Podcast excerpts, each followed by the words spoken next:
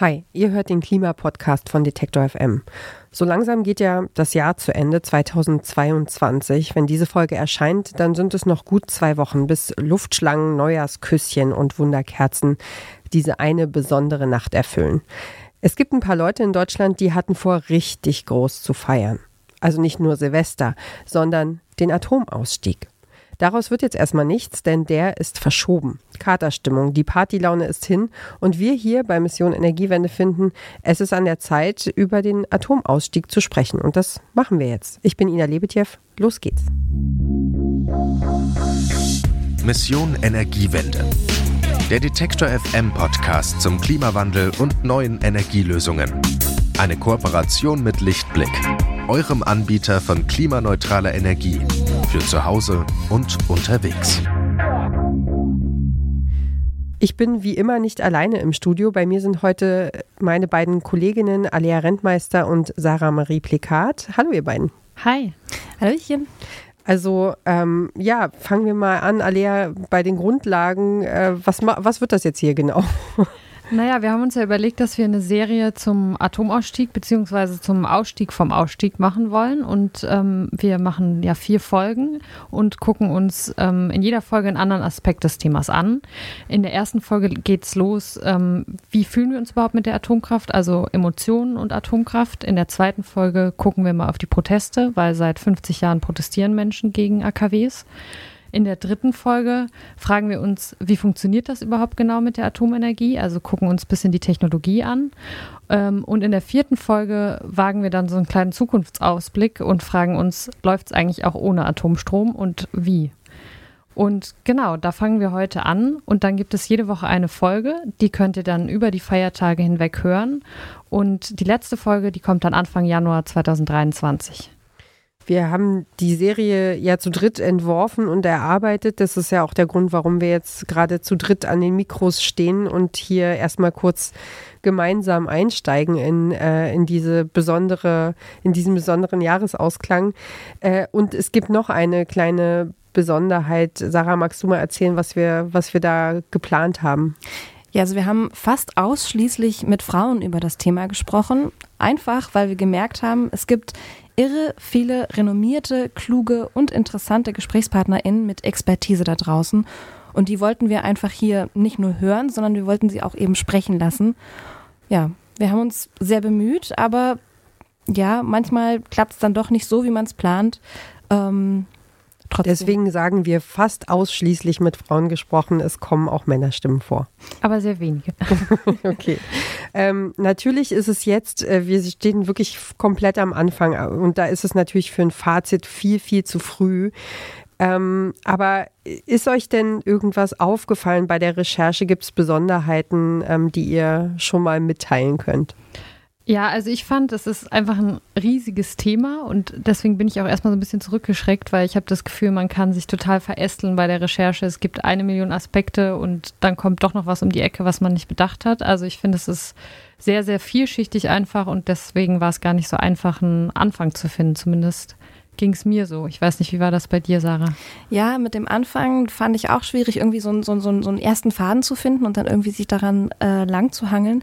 Gleichzeitig, was du gerade auch beschrieben hast mit diesen ganzen Aspekten, ich glaube, dieses Thema hat unfassbar viele Rabbit Holes. Also wenn du ein Thema hast und dann kommst du auf den nächsten Tab und den nächsten Tab und den nächsten Tab und hast irgendwie, kannst, also es ist verführerisch, sich reinzugraben. Ich glaube, ähm, ja, weil es eben auch so eine sehr ja, emotionale Geschichte ist, glaube ich auch. Ich bin, glaube ich, inzwischen auch leider berühmt für meine Fear of Missing Out in Sachen ähm, Tabs äh, auf dem Computer, mhm. weil ich alles aufgelassen habe, was wir jemals zu den Themen gelesen haben. Also man, man geht schon an so eine, an so eine wichtige, an so ein wichtiges Thema geht man schon irgendwie mit sehr, sehr viel Respekt dran, oder? Auf jeden Fall, ja. ja also gerade auch, weil es so ein, so ein ja, so ein wichtiges Thema ist für diesen Podcast Mission Energiewende. Da hängt natürlich auch dran, ähm, was, was, was wird eigentlich aus Atomkraft? Wir haben gerade gesagt, die Themen, die einzelnen Komplexe, die wir besprechen werden, sind sehr, sehr unterschiedlich. Und natürlich sind es auch die Menschen mit ihren Erfahrungen oder mit ihren Hintergründen, mit ihrer Expertise, mit denen wir sprechen, die sind auch sehr unterschiedlich. Äh, deswegen glauben wir im Grunde, dass die einzelnen Folgen unserer Serie eben auch ganz, ganz unterschiedlich klingen werden. Da richten wir uns nach dem Stoff sozusagen. Ähm, jetzt habe ich noch eine letzte Frage, bevor wir richtig einsteigen. Äh, was erhofft ihr euch denn von diesem Projekt? Also ich erhoffe mir in jedem Fall mehr Klarheit ähm, und ja, weniger Rabbit Holes. Ja, dem kann ich mich anschließen. Mehr Durchblick und irgendwie in diesem Dschungel von Informationen sich zurechtzufinden, weil ja, wir können dem Thema eh nicht entkommen. So, es betrifft uns alle und deswegen kann man sich auch gleich detailliert damit beschäftigen, finde ich. Genau, und das machen wir jetzt auch. Ähm, diese allererste Folge, die haben wir Atomkraft und wir genannt. Es geht also um das, was wir als Gesellschaft mit Atomkraft verbinden, um Emotionen, um Entscheidungen auch. Und deswegen fangen wir mit Gefühlen an, und zwar an einem Punkt, der alles verändert hat. Es ist kaum zu beschreiben, wie, wie schockierend das einfach war und, und auch die Gefühle. Also man ist dann sehr so eine Mischung aus, aus Angst, aber auch irgendwie äh, betäubt und man kann irgendwie nicht glauben, dass das alles passiert. Äh, es ist heute noch so, dass, dass ich äh, Gänsehaut kriege nur vom Erzählen äh, der, der Geschehnisse und jeder, der dabei war, wird das sicher als etwas beschreiben, was man äh, nie erlebt hat vorher und was man auch sicher nie wieder erleben möchte. So erinnert sich Sonja Blaschke an die Reaktorkatastrophe im japanischen Fukushima vor bald zwölf Jahren. Viele erinnern sich daran, wo und wie sie von der Katastrophe erfahren haben, aber für Sonja Blaschke war das Unglück noch viel größer und näher, denn sie hat den 11. März 2011 in Japan erlebt. Blaschke wohnt nämlich seit 2005 in Tokio und arbeitet dort als freie Korrespondentin. Für die Menschen in Japan hat die Reaktorkatastrophe vom März 2011 bis heute Folgen. In Deutschland hat sie zum Ausstieg aus der Atomenergie geführt, naja, also fast, und zu einem Umdenken. Ja, äh, Krisen können Veränderungen anstoßen, sagt die Klimapsychologin Jana Hoppmann.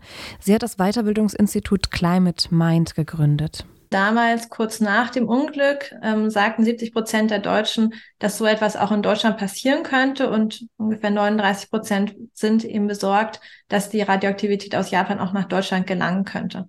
Nach Fukushima hat sich die psychologische Distanz, wie wir das in der Psychologie nennen, also wie weit weg oder wie nah dran eigentlich ein Risiko von uns erachtet wird, ähm, stark reduziert. Also plötzlich wirkte eben ein Risiko eines, ähm, eines radioaktiven Unfalls oder einer ähnlichen, einer ähnlichen Katastrophe wie mit Fukushima viel dichter dran als vorher.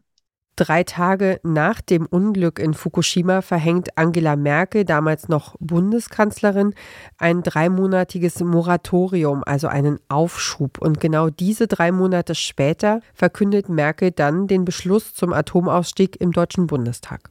In Fukushima haben wir zur Kenntnis nehmen müssen, dass selbst in einem Hochtechnologieland wie Japan die Risiken der Kernenergie nicht sicher beherrscht werden können.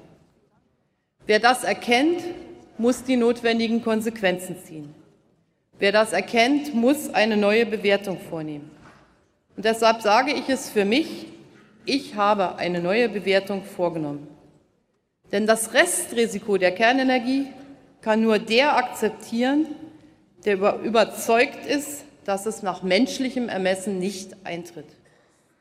Wenn es aber eintritt, dann sind die Folgen sowohl in räumlicher als auch in zeitlicher Dimension so verheerend, so weitreichend, dass sie die Risiken aller anderen Energieträger bei weitem übertreffen. Das Restrisiko der Kernenergie habe ich vor Fukushima akzeptiert, weil ich überzeugt war, dass es in einem Hochtechnologieland mit hohen Sicherheitsstandards nach menschlichem Ermessen nicht eintritt. Jetzt ist es eingetreten. Es ist ein Kurswechsel in Sachen Energiepolitik, eine Kehrtwende. So bewerten BeobachterInnen damals die Entscheidung der Bundeskanzlerin und der schwarz-gelben Regierung. Die damalige Opposition begrüßt das Vorgehen. Gregor Gysi von der Linken geht der Entschluss aber nicht weit genug. Er fordert damals, den Entschluss zum Ausstieg ins Grundgesetz zu schreiben, damit die Entscheidung nicht mehr rückgängig gemacht werden könne. Unumkehrbar wird das Ganze real nur durch eine Verankerung im Grundgesetz, denn dann müsste, um wieder zur Atomenergie zurückzukehren, es eine Zweidrittelmehrheit im Bundestag und im Bundesrat geben und die wird sich niemals finden. Spannend, wenn man sich die aktuelle Situation in Sachen Atomausstieg anguckt. 24. Februar 2022, früher Morgen. Russische Truppen marschieren in die Ukraine ein. Der Angriffskrieg von Wladimir Putin beginnt. Bundeskanzler Olaf Scholz von der SPD spricht von einer Zeitenwende. Die Welt ist inzwischen eine andere. Nach zwei Jahren der Corona-Pandemie parallel zu weltweiten Klimakatastrophen löst der Krieg in der Ukraine weitere Krisen aus. Energie wird knapp, die Preise von Waren und Dienstleistungen in Deutschland steigen, im Oktober dann gewaltige Lecks an den Gaspipelines Nord Stream 1 und Nord Stream 2 in der Ostsee. Die Sorge vor einer neuen Reaktorkatastrophe wächst denn das größte Atomkraftwerk in Europa, Saporizhia, steht im Süden der Ukraine und gerät immer wieder unter Beschuss. Im September besucht eine Delegation der Internationalen Atomenergiebehörde IAEA e das Atomkraftwerk. IAEA-Chef Rafael Grossi warnt danach. the physical uh, attack, wittingly or unwittingly, uh, the hits that this facility has uh, received and that I could personally see and uh, assess together with my experts is simply um, uh, unacceptable. We are playing with fire, and something very, very catastrophic could take place. Der Krieg macht aber nicht nur eine Reaktorkatastrophe wahrscheinlicher, er sorgt auch dafür, dass Deutschland seine Abhängigkeit von russischem Gas schmerzlich zu spüren bekommt und handeln muss. Plötzlich steht der Ausstieg aus der Atomkraft wieder in Frage. Monatelang ringen die Ampelparteien im Bundestag um einen Kompromiss, Stichwort Streckbetrieb, bis Olaf Scholz schließlich ein Machtwort spricht. Am 11. November 2022 beschließt der Bundestag die Verlängerung der drei noch laufenden Atomkraftwerke, maximal bis zum Frühling. Danach ist Schluss, heißt es in dem Beschluss. Ja, nicht nur politisch, auch in der Bevölkerung hat sich die Stimmung in Deutschland ganz schön gedreht. Im Juni sind gut 60 Prozent der Befragten dafür, die Laufzeiten von AKWs zu verlängern. Das ergab ein ARD-Deutschland-Trend. Und zwei Monate später sind es sogar noch mehr, glaubt man einer Umfrage im Auftrag des Magazins Der Spiegel. Außerdem konnten sich im August gut 40 Prozent der Befragten vorstellen, dass sogar neue AKWs gebaut werden. Ja, die Meiler, die noch da sind, geben ja offenbar vielen Menschen in Deutschland auch ein Gefühl von Sicherheit. Ich meine, wir leben ja alle in dieser aktuellen Welt, egal ob wir überlegen, wie wir das Eigenheim dämmen, ob wir im Büro eine Jacke mehr anziehen oder nach Lösungen suchen, weil die Mietwohnung fußkalt ist. Alle müssen sich damit beschäftigen und im Moment über Energie nachdenken, ob sie wollen oder nicht. Mal ganz zu schweigen von der Frage, wie wir das alles bezahlen sollen. Mhm.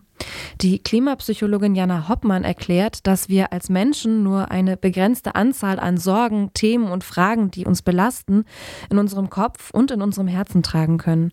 Also da ist einfach irgendwann der Speicher voll. Und je näher sich etwas anfühlt, umso präsenter ist es dann auch.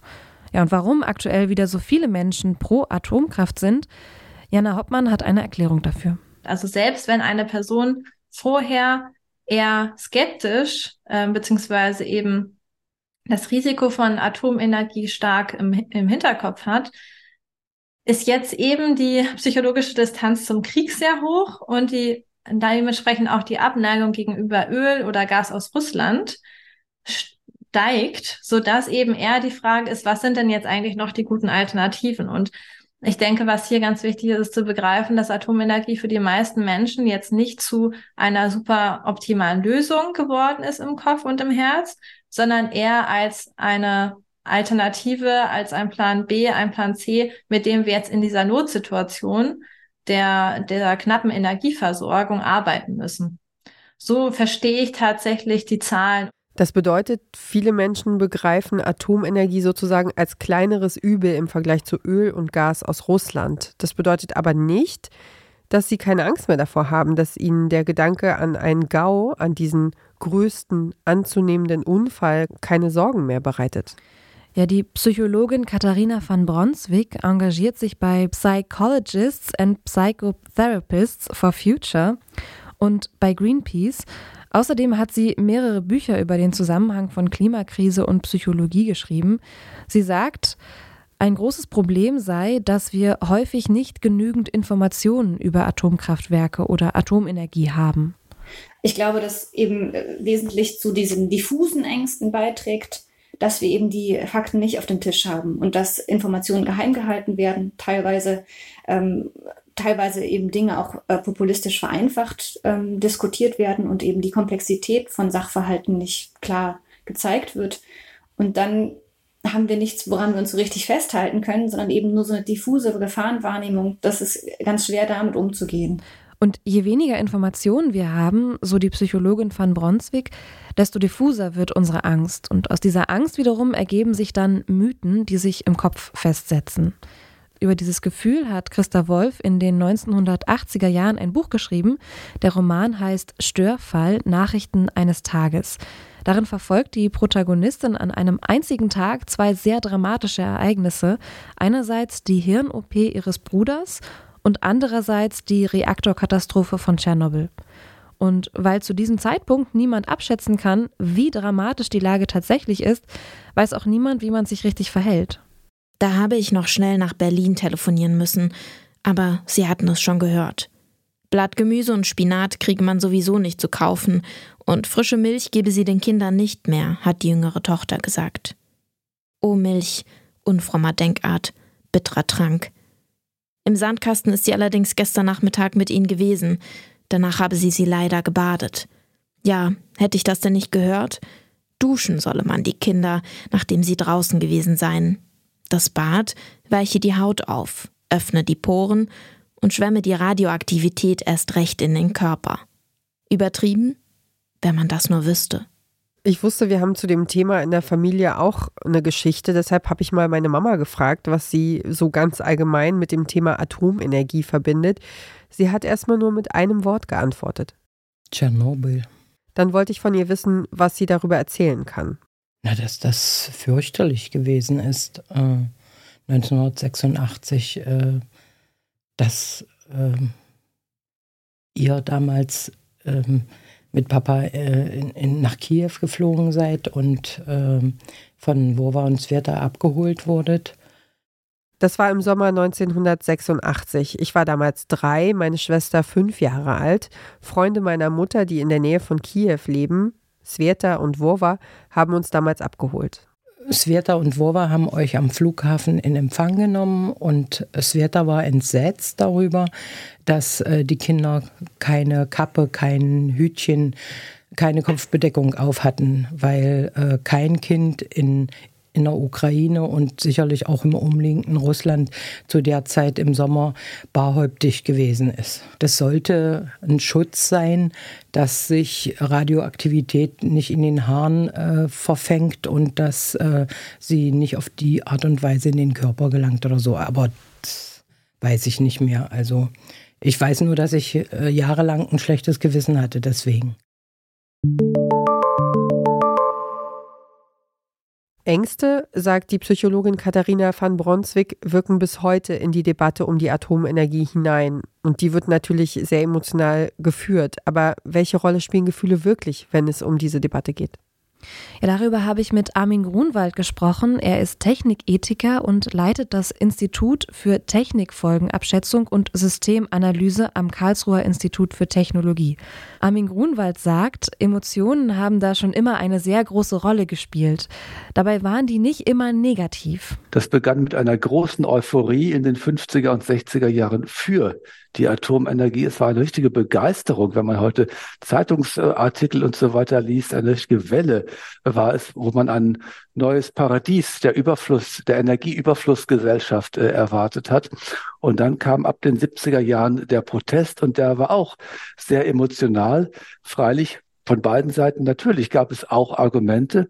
Die wurden dann aber gerade in diesen naja, in diesen öffentlichen äh, Debatten, die immer wieder auch so harte Töne, so fundamentalistische Töne von beiden Seiten angenommen haben, sehr schnell in die Emotionen äh, gedrängt geradezu. Die Stimmung, bestätigen andere Expertinnen und Zeitzeuginnen, ändert sich also schon in den 1970er Jahren, also schon vor der ersten großen Reaktorkatastrophe. Da gibt es bereits massive Proteste an verschiedenen Orten Und durch Tschernobyl kriegt das nochmal so richtig Aufwind, auch in einer breiteren Öffentlichkeit. Aber Tschernobyl ist nicht der Auslöser. Auch heute ist die Emotionalität bei dem Thema noch da. Für unseren Buchmesse-Podcast N99 haben wir im Herbst auf der Frankfurter Buchmesse mit der deutschen Klimaschutzaktivistin Luisa Neubauer gesprochen. Sie hat kritisiert, wie PolitikerInnen über Atomkraft diskutiert haben mit Grabenkämpfen. Ich fand es so ein Stück weit, glaube ich, verantwortungslos, wenn man bedenkt, wie viel Raum hat diese Atomdebatte eingenommen in den letzten Monaten und was kann die Atomkraft substanziell für die Energiesicherheit in Deutschland leisten. Das ist einfach ein ganz, ganz winzig kleiner Teil. Der ist da, das können wir sagen, ja, Amen, super, macht das für die jetzt paar Monate, fair enough. Aber danach ging es um Energiesparen, um, Energie, um Energiesuffizienz, um Effizienz, da ging es um die Erneuerbaren, da ging es auch um Maßnahmen wie ein Tempolimit, all das, das hätten, das hätten wir gebraucht in diesen Räumen. Darum müsste man reden. Und das sind wir auch den Leuten schuldig in meinen Augen, dass Leute die Chance bekommen zu verstehen, wie funktionieren unsere Energiesysteme, wovon sind wir abhängig, was sind unsere Möglichkeiten, wie kommen wir da raus. Das ist keine Rocket Science, aber muss sich einmal die Mühe machen. Aber wenn jeder Diskursraum verstopft wird mit relativ uninformierten, so halb wahren FDP, Grünen, deine Identität, deine Identität, ich gebe dir Bruder, deine Mutter, Sachen um die Atomkraft, so wow, das ist nicht, wie man in meinen Augen irgendwie erwachsen, sondern Energiekrise, in der wir ja wirklich sind, begegnet und es Menschen wirklich schlecht geht. Menschen in der Ukraine, die einen Krieg erleben, auch Menschen in Deutschland auf eine andere Art und Weise, denen es wirklich dreckig geht mit diesen Energiekosten. Türen abdichten, kürzer duschen, Heizung runter. Wenn man sich durch die Website des Bundesministeriums für Wirtschaft und Klimaschutz klickt, dann findet man da nicht nur Energiespartipps, auch die Message ist klar. Wir sind 80 Millionen und alle können und sollen mithelfen. Da muss ich echt an, an was denken, das ich neulich auf Social Media gesehen habe. Äh, bei Notes of Berlin. Ähm, das ist so da, es werden so Aushänge aus, aus Hausfluren im Grunde ähm, abfotografiert. Das finde ich ganz witzig. Und da gab es einen Zettel, äh, der in einem Hausflur hing, da stand drauf, Tür zu, Ausrufezeichen, Putin, zwei Ausrufezeichen. Und ich finde, das fasst im Grunde diesen, diese, dieses Gefühl äh, so zusammen, wie die große Weltpolitik ähm, plötzlich äh, in unserem Leben steckt und, und äh, dieses berühmte Frieren für den Frieden. Ähm, und bei denen, die da nicht mitziehen, steckt ja möglicherweise auch die Angst davor dahinter, dass wir uns so sehr einschränken und verändern müssen, dass wir plötzlich ein ganz neues, ein ganz anderes Leben führen. Mhm.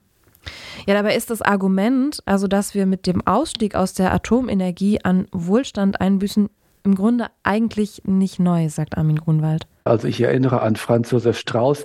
Er war mal in den 50er Jahren der erste Atomminister Deutschlands. So ein Ministerium hat es in der Tat gegeben. Und er hat in den 80er Jahren Wahlkampf betrieben mit dem Slogan, wer gegen die äh, Atomenergie ist, der will ja wohl, äh, dass wir in die Steinzeit zurückkehren. Ja, ohne Kernkraft geht das Licht aus und ähnliche Dinge. Äh, das ist eine, sagen wir mal, eine polemische Zuspitzung. Aber in der Tat heute die Sorge um Wohlstand, ähm, es ist eigentlich mittlerweile allen klar, das weitere Wachstum geht nicht mehr so. Und man hat die Sorge, dass es dann in die andere Richtung geht, äh, nach unten. Also nicht mehr unsere Kinder sollen es mal besser haben als wir, sondern hoffen wir, dass wir wenigstens vor dem Abstieg verschont bleiben. Eine kurze Unterbrechung für unseren Werbepartner. Euer Laptop läuft mit 100% Ökostrom, eure Heizung mit klimaneutraler Wärme, in der Garage lädt euer Auto und auf dem Dach erzeugt ihr euren eigenen Solarstrom. Klingt nach Zukunftsmusik, ist aber jetzt schon leicht zu haben. Bei Lichtblick bekommt ihr alles, was ihr für einen klimaneutralen Lebensstil braucht. Jetzt einfach wechseln zu Deutschlands größtem Ökostromanbieter. Wir haben ja vorhin gehört, dass es nach dem Zweiten Weltkrieg in den 1950er und 60er Jahren eine große Euphorie gab, als es mit der Atomenergie losging. Das Versprechen war Energie, so viel ihr wollt, Wohlstand für alle. Wurde denn da überhaupt nicht drüber gesprochen, was die andere Seite der Medaille ist oder sein könnte? Ja, Katharina van Bronswijk, die Psychologin, sagt, dass wir gesellschaftlich gesehen eben echt gut im Verdrängen sind. Ich glaube, dass sich an der Atomkraft ganz wunderbar zeigt, wie gut wir es schaffen, Risiken beiseite zu schieben oder Dinge beiseite zu schieben, wo wir eben den Eindruck haben, dass wir nichts daran verändern können. Ja, zwischenzeitlich war es ja jetzt wirklich lange Jahre so, dass die Deutschen von außen betrachtet eher als Atomkraft skeptisch wahrgenommen wurden, auch mit Blick auf die Ausstiegspläne der Bundesrepublik. Dabei, sagt Armin Grunwald, haben alle Gesellschaften ihr Päckchen zu tragen. Also Risikoverständnisse unterscheiden sich wirklich von Land zu Land, von Kultur zu Kultur. Äh, generell kann man sagen, dass alle reichen Länder ihre Phobien haben. Die sind durchaus dann mal anders, aber sie sind ja die haben irgendwo Angst und vor Risiken, weil es ihnen ja gut geht. Und ähm, wem es gut geht, der hat viel zu verlieren. Damit ist natürlich die politische Ebene gemeint, auf der die Entscheidungen über ein Ja oder Nein zur Atomenergie getroffen werden. Auf der ganz persönlichen Ebene, also ganz individuell bei dir und bei mir, da können Medien, du hast gerade Notes of Berlin angesprochen, Filme und Bücher einen Einfluss haben. In Deutschland war da zum Beispiel das Buch Die Wolke von Gudrun Pausewang prägend über Generationen. Pausewang schrieb den Jugendroman über die Folgen eines Reaktorunglücks in den 1980er Jahren unter den Eindrücken von Tschernobyl. Die Bilder, die sie in dem Buch zeichnete, prägen bis heute. Klimapsychologin Jana Hoppmann sagt dazu Folgendes. Und sicherlich hat auch das Buch Die Wolke als eben Roman sehr unglaublich stark ähm, auch gelesen wurde, sehr weit verbreitet war. Also bis 2010 mit 1,5 Millionen Mal ähm, gelesen beziehungsweise Verkaufszahlen nach Fukushima eben auch wieder auf die Bestsellerliste ähm, gerutscht ist, hat sicherlich auch einen Einfluss. Und ganz ehrlich, das kann ich zumindest für mich bestätigen. Als ich das Buch gelesen habe, ich kann mich wirklich an keine konkrete Handlung mehr erinnern, aber ich kann mich an dieses Gefühl erinnern, was ich danach hatte. Ich bin mit dem Fahrrad nach Hause gefahren von der Schule und bin so an den Bahngleisen lang. Das ist bei uns so ein ganz langer Weg und rechts ist so ein Friedhof und so weiter. Und die ganze Zeit habe ich das gedacht, habe ich das Gefühl gehabt, oh, da sitzt mir so ein extrem großer Elefant auf der Brust. Ich konnte nicht richtig atmen, ich hatte Angst und bin nach Hause gekommen und die erste Frage, die ich meinem Vater gestellt habe, wo ist das nächste Atomkraftwerk? Und ähm, ja, bei uns in der Nähe gibt es kein Atomkraftwerk, wo ich aufgewachsen bin, in Berlin-Karlshorst, aber es gibt ziemlich nah ein Kohlekraftwerk. Diese Ver Verknüpfung habe ich damals überhaupt nicht gemacht. Ist auch nochmal eine ganz andere Geschichte, aber ja, dieses, dieses Gefühl, das war einfach sehr, sehr stark. Also insofern kann ich das ähm, bestätigen, auch in, in gewisser Weise. Dass Literatur prägt, ähm, wie, wie wir darüber denken. Voll, ja. Jetzt lass uns doch noch mal ganz kurz zurückgehen ähm, von dieser persönlichen Erfahrung weg auf die internationale Bühne, über die wir davor gesprochen haben. Wenn wir aus Deutschland rausgehen, dann merken wir ja, dass die Debatte um Atomenergie ganz anders geführt wird. In Frankreich zum Beispiel, da spielt Atomkraft eine ganz zentrale Rolle. Mhm. Ja, in Frankreich kamen im vergangenen Jahr mehr als zwei Drittel des Stroms aus den heimischen Atomkraftwerken. Das ist dieses Jahr ein bisschen anders gewesen, denn im Moment sind viele Reaktoren im Land außer Betrieb. Der Grund, sie sind mittlerweile zu alt und in keinem guten Zustand. Trotzdem wurde die Laufzeit der ältesten Atomkraftwerke verlängert. Welche Rolle Atomkraft für Frankreich spielt, bringt der Physiker Bernard Laponge in einem Artikel der Süddeutschen Zeitung, wie ich finde, nochmal gut auf den Punkt. Er sagt, Zitat, wir haben den Eiffelturm, den Notre Dame und die Atomkraft. Frankreich hat aber eben nicht nur die Atomkraftwerke, sondern auch Atomwaffen. Das, so Technikethiker Armin Grunwald, vergessen viele in der Debatte immer wieder. Frankreich, Sondersituation, hat äh, Atomraketen. Das vergessen wir eigentlich immer. Ja? Die haben diesen Stolz auf ihre äh, atomare Bewaffnung. Und man braucht für die Atombewaffnung natürlich auch einen Unterbau an Wissen, an Studenten, an Universitäten und so weiter, an Forschung und Entwicklung, ähm, den man nur für das Militär gar nicht beibringen könnte. Also das ist wirklich auch eine, eine etwas andere Situation und dann auch nicht zu vergessen, Frankreich, die Hälfte der Reaktoren steht seit Monaten still aufgrund von ähm, ja, sagen wir mal, möglichen Sicherheitsproblemen. Mhm. Also die Welt ist da nicht so golden, wie sie manchmal von äh, Befürwortern eines Wiedereinstiegs äh, gemalt wird. Und die Französinnen legen noch eine Schippe drauf. Trotz dieser ganzen Schwierigkeiten verspricht der französische Präsident Emmanuel Macron, neue Reaktoren zu bauen. Klingt nach dem, was wir von Grunwald gehört haben, nicht so, als wäre das eine gute Idee. Genau. Nach Einschätzung von ExpertInnen lohnt sich das einfach nicht. Mal abgesehen vom Sicherheitsrisiko, Der Bau eines Atomkraftwerks ist heute einfach verdammt teuer. Das zeigt sich zum Beispiel auch an den Bemühungen in Polen. Dort bauen sie seit Jahren an mehreren Kraftwerken. Technikethiker Armin Grunwald sieht das sehr skeptisch. Die steigen seit Jahrzehnten voll ein, aber es passiert trotzdem nicht. Und das liegt daran, dass die Baukosten für neue Kernkraftwerke dermaßen explodiert sind, dass es mittlerweile äh, auch ökonomisch vielen Wirtschaftswissenschaftlern als Unsinn erscheint, noch neue zu bauen. Ja, und in Großbritannien ist die Situation ähnlich. In UK, äh, Großbritannien, gibt es eine Baustelle, wo seit 20 Jahren gebaut wird und irgendwie alle paar Jahre muss man wieder eine Milliarde äh, Euro oder Pfund drauflegen und es wird trotzdem nicht fertig. Also sogar in den USA werden zurzeit ganze zwei Reaktoren neu gebaut. Das ist bei weitem nicht so viel, wie äh, praktisch alle fünf Jahre vom Netz gehen. Warum wird da also noch so viel reingesteckt, wenn es sich doch seit Jahren oder Jahrzehnten sogar hinzieht? Ja, es wirkt so, als sei das Vertrauen der Menschen in die Technik groß genug, dass die Sorgen um einen GAU in den Hintergrund rücken. Und dieser Vertrauensvorschuss sozusagen, der betrifft ja nicht nur Atomkraftwerke, sondern auch Erfindungen in anderen Bereichen, zum Beispiel Carbon Capture and Storage, also eine Technologie, mit der wir Kohlenstoffdioxid aus der Luft saugen und es dann in der Erde speichern. Oder auch das perfekte Endlager für den Atommüll. Das sind Technologien, die es faktisch noch nicht gibt. Und Technikethiker Armin Grunwald, der hält es schlichtweg für naiv, sich darauf zu verlassen. Mit Technik ist seit 200 Jahren etwa ein Perfektionsversprechen verbunden. Es ist bisher nicht eingelöst worden. Das ist eine ganz einfache Antwort die äh, Hoffnung darauf, dass man mit Technik alles Mögliche lösen kann, die ist alt und man hat dann etwas versucht und manche Probleme wurden gelöst und andere sind dann gekommen. Das ist eigentlich die Erfahrung. Es gibt diesen wunderbaren Satz oder auch zynischen Satz, äh, wie man es nun will. Äh, man braucht oder wir brauchen technischen Fortschritt vor allen Dingen deswegen, um mit den üblen Folgen der älteren Technik fertig zu werden. Ich würde dann sagen, na ja, Natürlich brauchen wir neue Technik, aber die wird auch wieder neue Probleme mit sich bringen. Dieses, diese Paradieshoffnung, so mal eine Erfindung machen und das alles ist dann gelöst, das halte ich für naiv.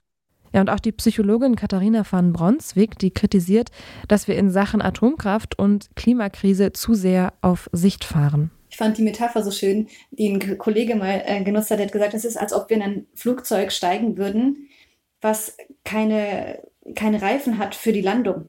Und so nach dem Motto, irgendjemand wird unterwegs schon die Reifen bauen, mit denen wir dann landen können.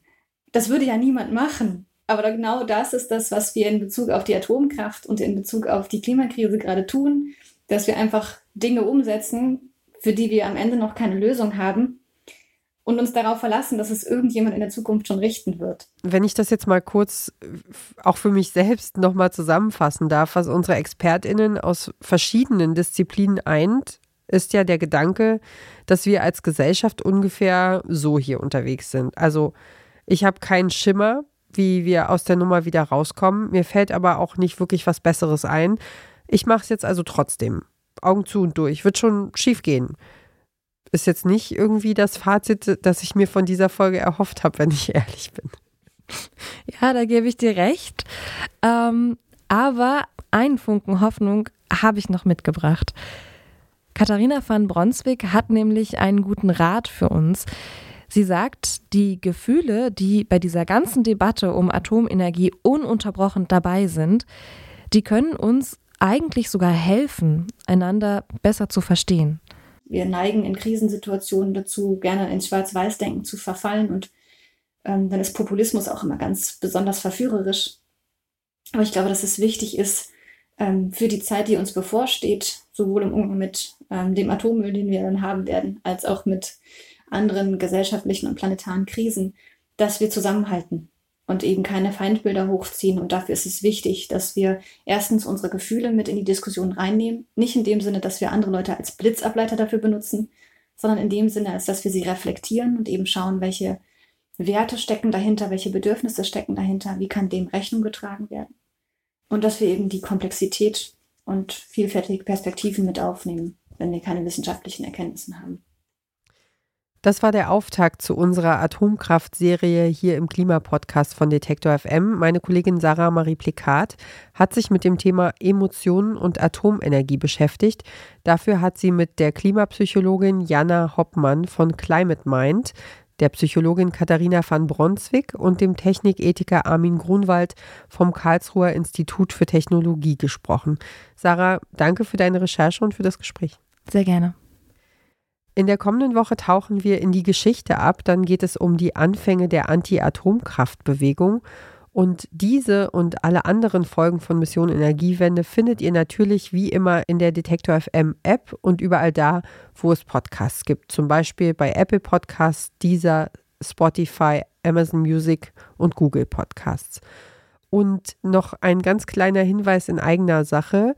Von jetzt an beglücken wir euch, also hoffentlich, mit unseren Themen auf einem eigenen Account bei Instagram. Der heißt Mission.energiewende. Und äh, wir würden uns freuen, wenn ihr da vorbeischaut, euch schon mal vernetzt mit uns. Dann werdet ihr auch dort nichts verpassen. Also vielen Dank schon mal im Voraus dafür. Ja, und ich sage natürlich auch ganz herzlichen Dank fürs Zuhören. Mein Name ist Ina Lebedjew und wir hören uns hoffentlich nächste Woche wieder. Macht's gut, bis bald. Tschüss. Mission Energiewende. Der Detektor FM Podcast zum Klimawandel und neuen Energielösungen. Eine Kooperation mit Lichtblick, eurem Anbieter von klimaneutraler Energie für zu Hause und unterwegs.